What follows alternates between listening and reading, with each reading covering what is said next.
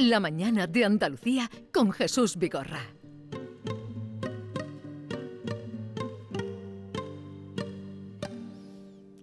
Yo quiero luz de luna para mi noche triste, para sentir divina la ilusión que me trajiste, para sentirte mía, mía tú como ninguna.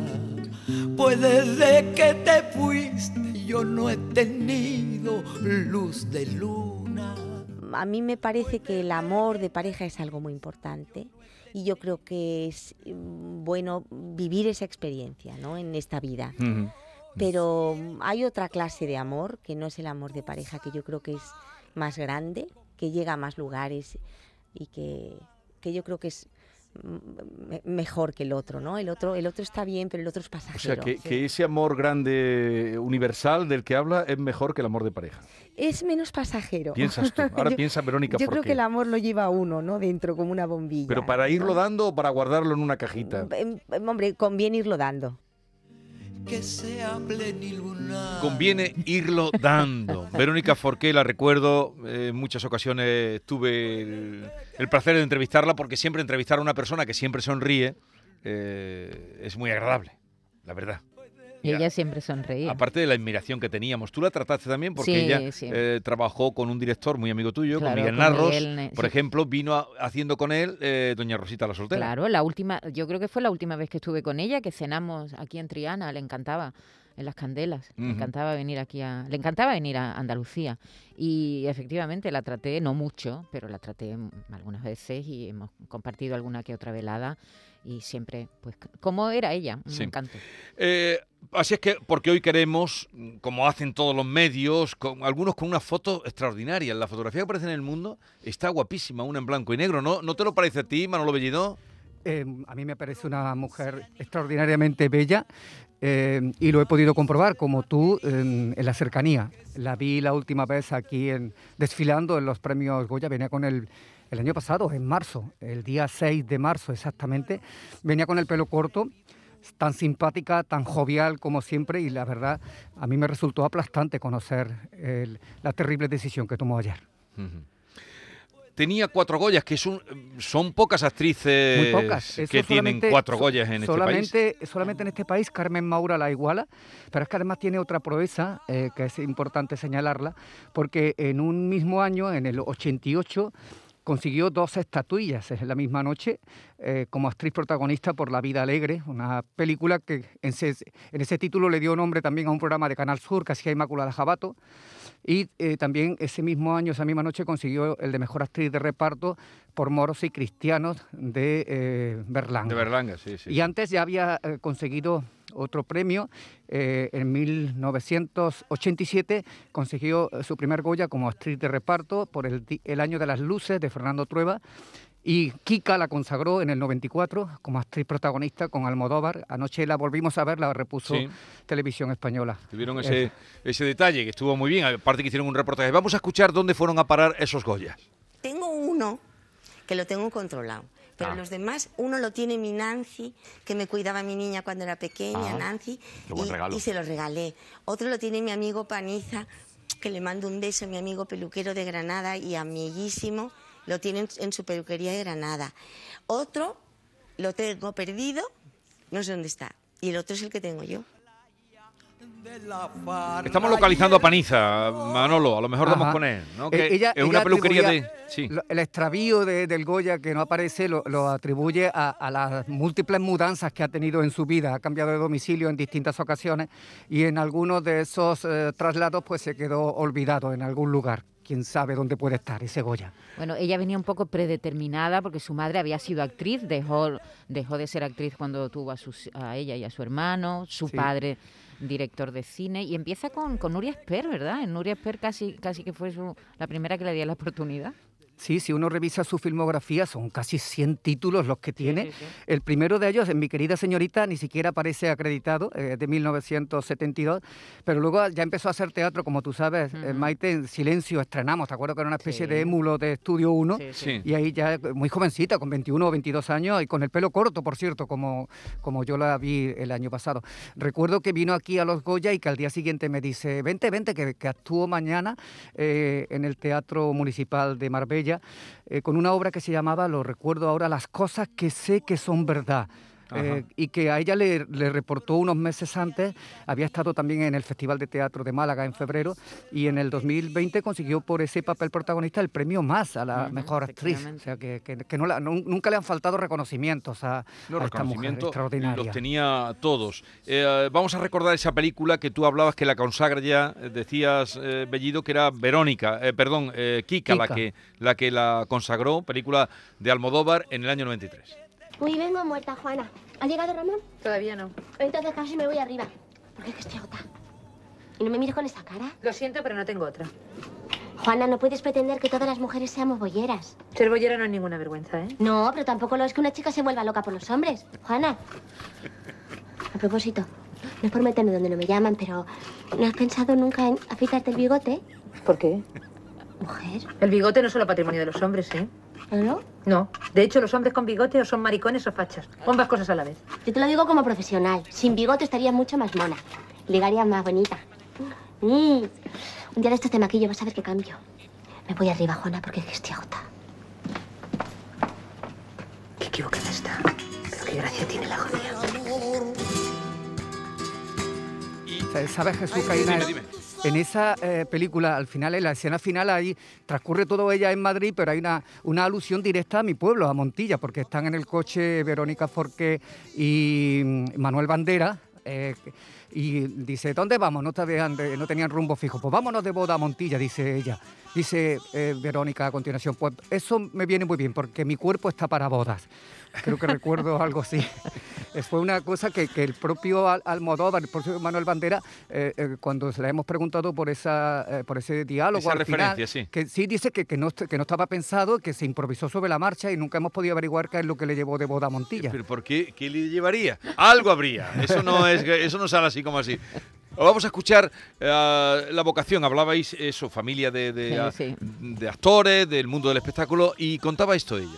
Yo tuve la vocación desde muy jovencita, desde niña, desde que fui a ver Mary Poppins y yo creo que soy actriz. Fíjate, es un tema que no he sacado en el psicoanálisis, que hago psicoanálisis hace seis años y me encanta. Yo soy actriz para que mi padre se enamorara de mí, porque yo veía que él a las, a las, se enamoraba de las actrices. Pero queríamos hoy darle la vuelta, recordarla indudablemente, y quedan ahí sus películas, pero también esta inesperada muerte de Verónica Forqué. eh, he visto que desde primera hora ayer, en contra de lo que es habitual, en contra de otras desapariciones voluntarias, las evidencias han llevado a que desde el primer momento se haya hablado sin tapujos de suicidio de la actriz y tal vez en su último mutis de la escena haya levantado de una vez el telón que suele echarse sobre situaciones similares. El suicidio no se toca, el suicidio no se habla, del suicidio no se dice ni mu. Pues ella ha provocado que desde, desde que ocurriera, y todos los medios hoy no se andan con... Desde el eh, principio, además. de- Sí, sí. suicidio. Y esto puede también hacer que eh, se haga notar este problema grave porque casi 4.000 personas se suicidaron en el año 2020. Tuve unos meses mm, tratando de salir adelante yo sola, pero no había manera.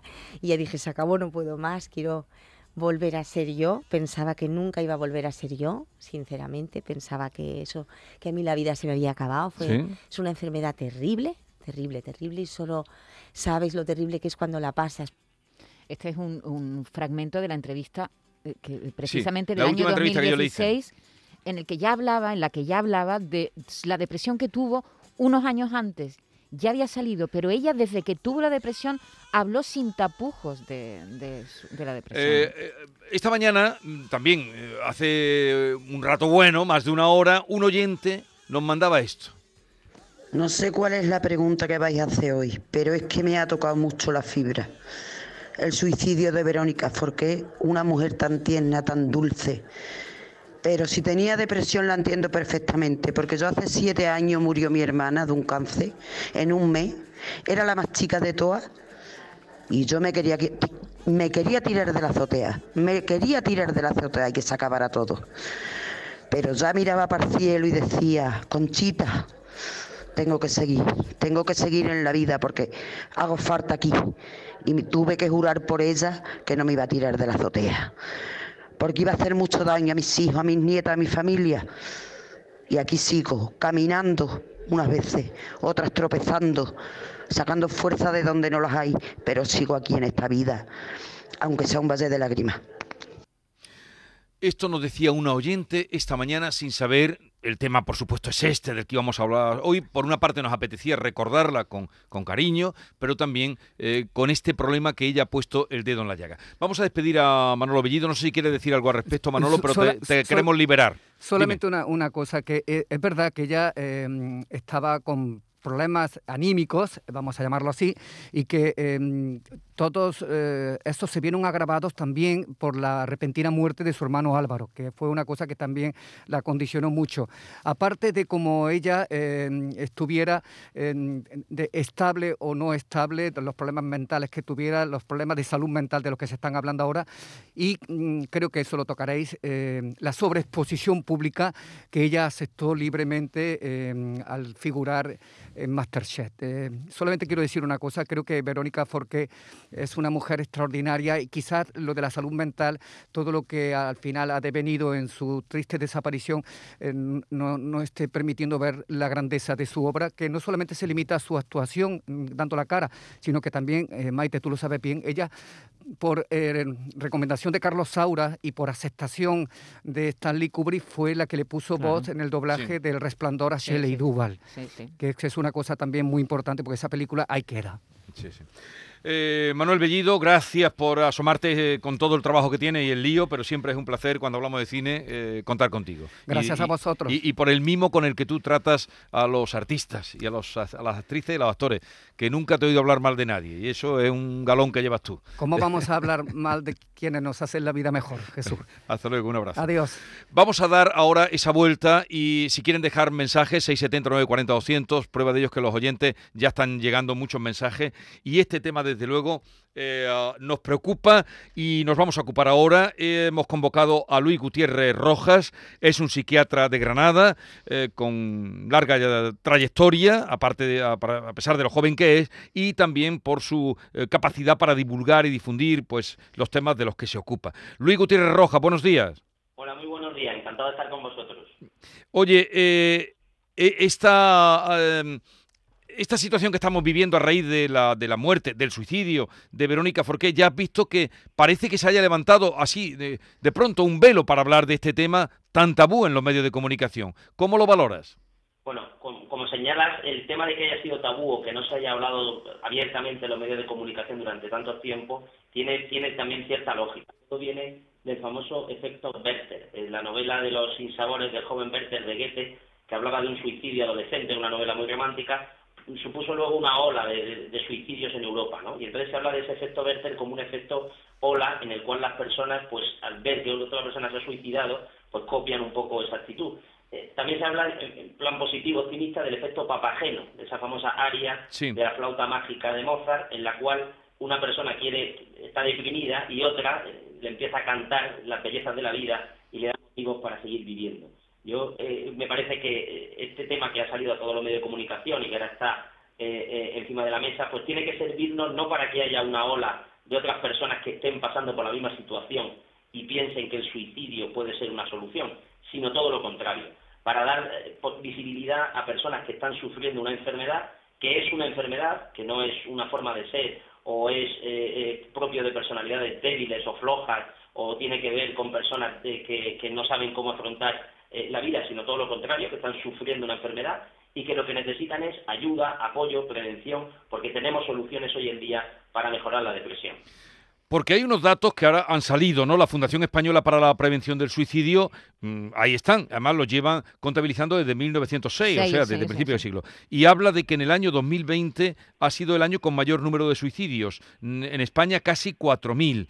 Eh, esto dividido, pues sale a que 11 personas al día, al día, se quitan de medio. Y, y que es por una persona que lo logra, eh, hay 20 intentonas. Ya es hora de que estos datos se empiecen a, a considerar, ¿no, Luis? Siempre hemos hablado de una media de unos 10 al día y efectivamente en los últimos datos que tenemos recién publicados ha habido un pequeño, un ligero incremento que se nos estamos acercando a la cifra de 4.000 al año y tiene que ver quizá con esos efectos tan perniciosos sobre la salud mental que ha tenido eh, la pandemia, ¿no? sobre todo por el confinamiento.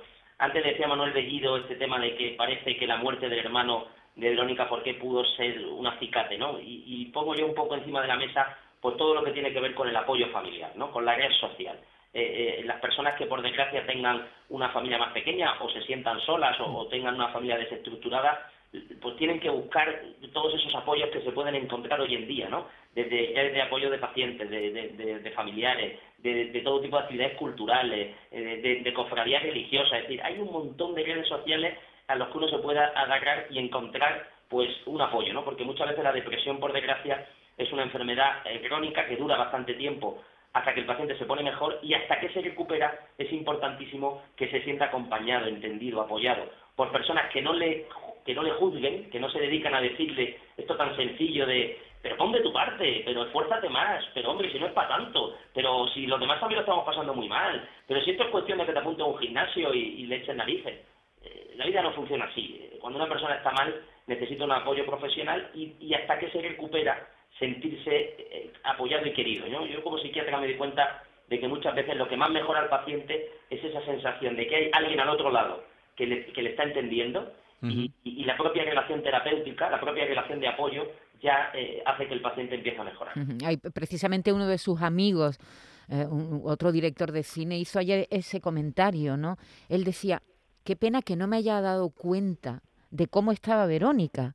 ¿Sabes? Es decir, que, que mm, no se echaba la culpa, pero es verdad lo que está diciendo nuestro invitado, ¿no? La red de personas que rodean, la- las personas que rodean a, las personas que sufren este tipo de depresiones así profundas, pues tienen que tener mucho cuidado. Hay un dato que llama la atención eh, eh, también de la Fundación Española para la Prevención del Suicidio. Yo no sé si eso se repite desde siempre, doctor, que es que la prevalencia de los varones frente a, la- a, la- a las mujeres. El 74% de los suicidios ha sido varones Hmm. y el 26% mujeres. ¿Esto siempre ha sido así? Sí, bueno, en, en- el, en el primer punto que, que señalaba, creo que es importante en todo esto que, eh, tema que decíamos de la- del apoyo social, ¿no? De, de- de que es importante eh, pues poner eh, eh, ese, ese acento encima de la mesa. Y con respecto a lo que decías de, de- de los varones frente a las mujeres, lo que sabemos es que las mujeres lo intentan más, hacen más intentos de suicidio y sin embargo el suicidio consumado es más prevalente, mucho más frecuente en el varón tiene que ver con muchos factores, también genéticos. El hombre pues tiene más testosterona, más impulsividad, más agresividad, eh, más consumo de sustancias y muchas veces el, el- el tema es que intentan suicidarse con métodos más letales, ¿no? Entonces, pues, eh, eh, pues por defenestración, por arma de fuego o por ahorcadura, ¿no? Mientras que las mujeres hacen intentos de suicidio que decimos de más baja letalidad, fundamentalmente con intoxicaciones medicamentosas voluntarias y lo- los medicamentos hoy en día son bastante seguros, con lo cual aunque uno cometa una intoxicación es menos frecuente que, fallezca. Y lo que quería decir era esto que decíamos de, de- de esta persona que decía que a lo mejor podía haber apoyado a, Verónica, ¿no? El suicidio al final deja por desgracia una estela de supervivientes, decimos hoy en día, supervivientes del suicidio.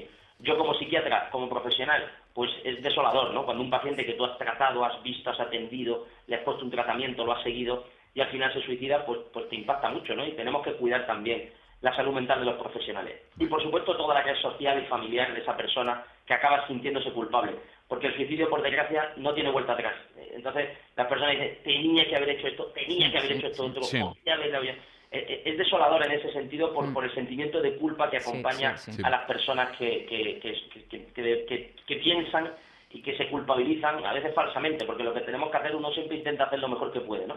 Pero sí que tenemos que hacer, ahora que estamos poniendo este caso encima de la mesa, es, oye, ayudemos a todas las personas que están pasando por este mal trago para que se recuperen cuanto antes. Pues a ver si sirve para algo este testimonio y esta realidad de la que estamos hablando.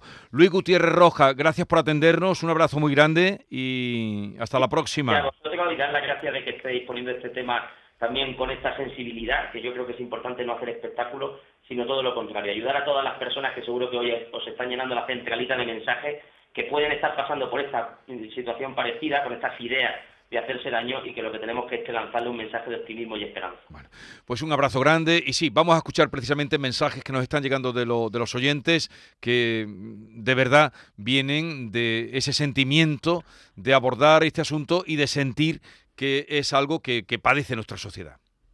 Buenos días a todos desde Jaén. Pues yo cuando descubrí que mi ex marido me engañaba con otra, que luego fueron otras, yo me quise morir porque se me acabó todo, se me acabó mi vida, ya no, tenía trabajo, mm, el dolor de que él se había reído de mí, mm, lo pasé muy mal. Además, mm, mi mente me decía, tú no vas a poder con esto, mátate. Y yo me miraba al espejo y decía, no, no lo voy a hacer, él no va a poder conmigo. Y cada vez que mi mente me decía, mátate, mátate, yo decía, no, él no va a poder conmigo esto no va a poder conmigo porque si yo me mato, él gana y yo pierdo. Y poco a poco se me fue yendo eso, con, claro, con la ayuda de mi psicólogo, que todavía me ayudaba, de mi familia, de mi familia, lo superé. Hoy en día, ahora estoy triste porque recordar eso es triste, pero lo superé, lo superé. Gracias a todos. Buenos días, Canal Sur. Quería referirme a, la depresión que yo llevo por casi toda mi vida y mi infancia, mi todo. Y cuando murió Valentín os mandé un mensaje diciendo que no me hubiese importado ser él porque él tenía muchas ganas de vivir, lo cual yo no pero que esto se debería de investigar más y ayudar más a las personas que estamos con depresión. Pero mi infancia me marcó mucho porque tenía unos padres maltratadores y eran palizas de muerte. Muchas gracias, Canal Bueno, están llegando muchos mensajes que vamos a oírlos todos, pero mm, no tenemos tiempo de, sacarlos al aire, pero los guardamos porque este es un tema que yo creo que ahora eh, ha conseguido levantar el telón eh, esta desaparición de, Verónica Forqué y, se va a hablar, se está hablando y se va a hablar seguro. Y ahí están además los datos de la necesidad imperiosa de hablar de este tema. Algunos de estos, nuestros oyentes no nos van a dar tiempo a oírlo, pero yo sí te lo puedo contar. Están hablando de la repercusión a veces nada positiva que tuvo su paso por Masterchef. La gente la criticó muchísimo. Hubo, leí varios artículos también de prensa algo así como diciendo, ¿por qué se mete ahí? ¿No? Ha tenido una exposición eh, muy grande en su paso y, muchos oyentes la están recordando. Buenos días, soy María del Puerto. Pues mira, la pobre que descansa en paz, pero la gente son muy malas, porque si entré en, en el Instagram de ella, nada más que hay insultos desde que salió Masterchef diciéndole cosas, barbaridades, y eso no se hace con una persona enferma porque yo veo Masterchef y, y se veía que ella no estaba bien, no estaba bien, y no por eso tengo yo que coger una red social y hundirla en la mierda, porque es lo que han hecho. Ella tenía una carrera extraordinaria como actriz y un reconocimiento que ya hemos eh, reseñado, pero indudablemente este programa, eh, ahí la vimos en eh, aparecer diciendo esto. Es que, es que no puedo más. Hay que ser coherente y procuro serlo. Y humilde y si no puedo más, no puedo más. Mi cuerpo y el universo me estaban diciendo, necesitas parar. Mi cuerpo y el universo me estaban diciendo, necesitas, necesitas parar. Vamos a terminar con eh, un poema mm, que nos ha elegido Carmen Camacho, que ahora ya está por aquí y escucharán ustedes de Marta Corblit, que es eh, una mujer que se suicidó, era actriz. Y óiganlo, no hay que explicarlo, porque cuando un poema es bueno, por sí solo se explica, en la voz de Maite Chacón. Me dices que te hable sobre mi vida. Yo te propongo un poema sobre la locura. Me propones una frase para desarrollar un poema. Poema es momento presente, lo que me ocupa. Me dices que me ponga en el lugar de la que me hubiera gustado ser. Yo te digo que una actriz de cine famosa para vivir y ser amada por miles, que es como volar por encima de una playa y saber que aquella gente me mira y me llama. Eso es morir o suicidarse. Vagar como un fantasma ausente en la conciencia de miles sin cuerpo ni cara, para verlo tomar palco entre miles estupefactos y llamarme. Suelo volar como una paloma herida en una playa interminable y dejar rastro de sangre ante el tintín ausente de tu teléfono. Llamarte es confortarme con la realidad inexorable de un fracaso.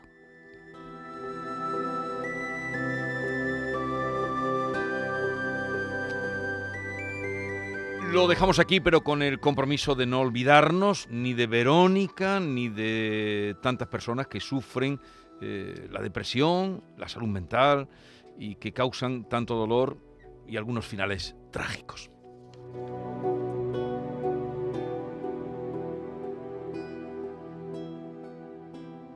Esta es La Mañana de Andalucía con Jesús Vigorra.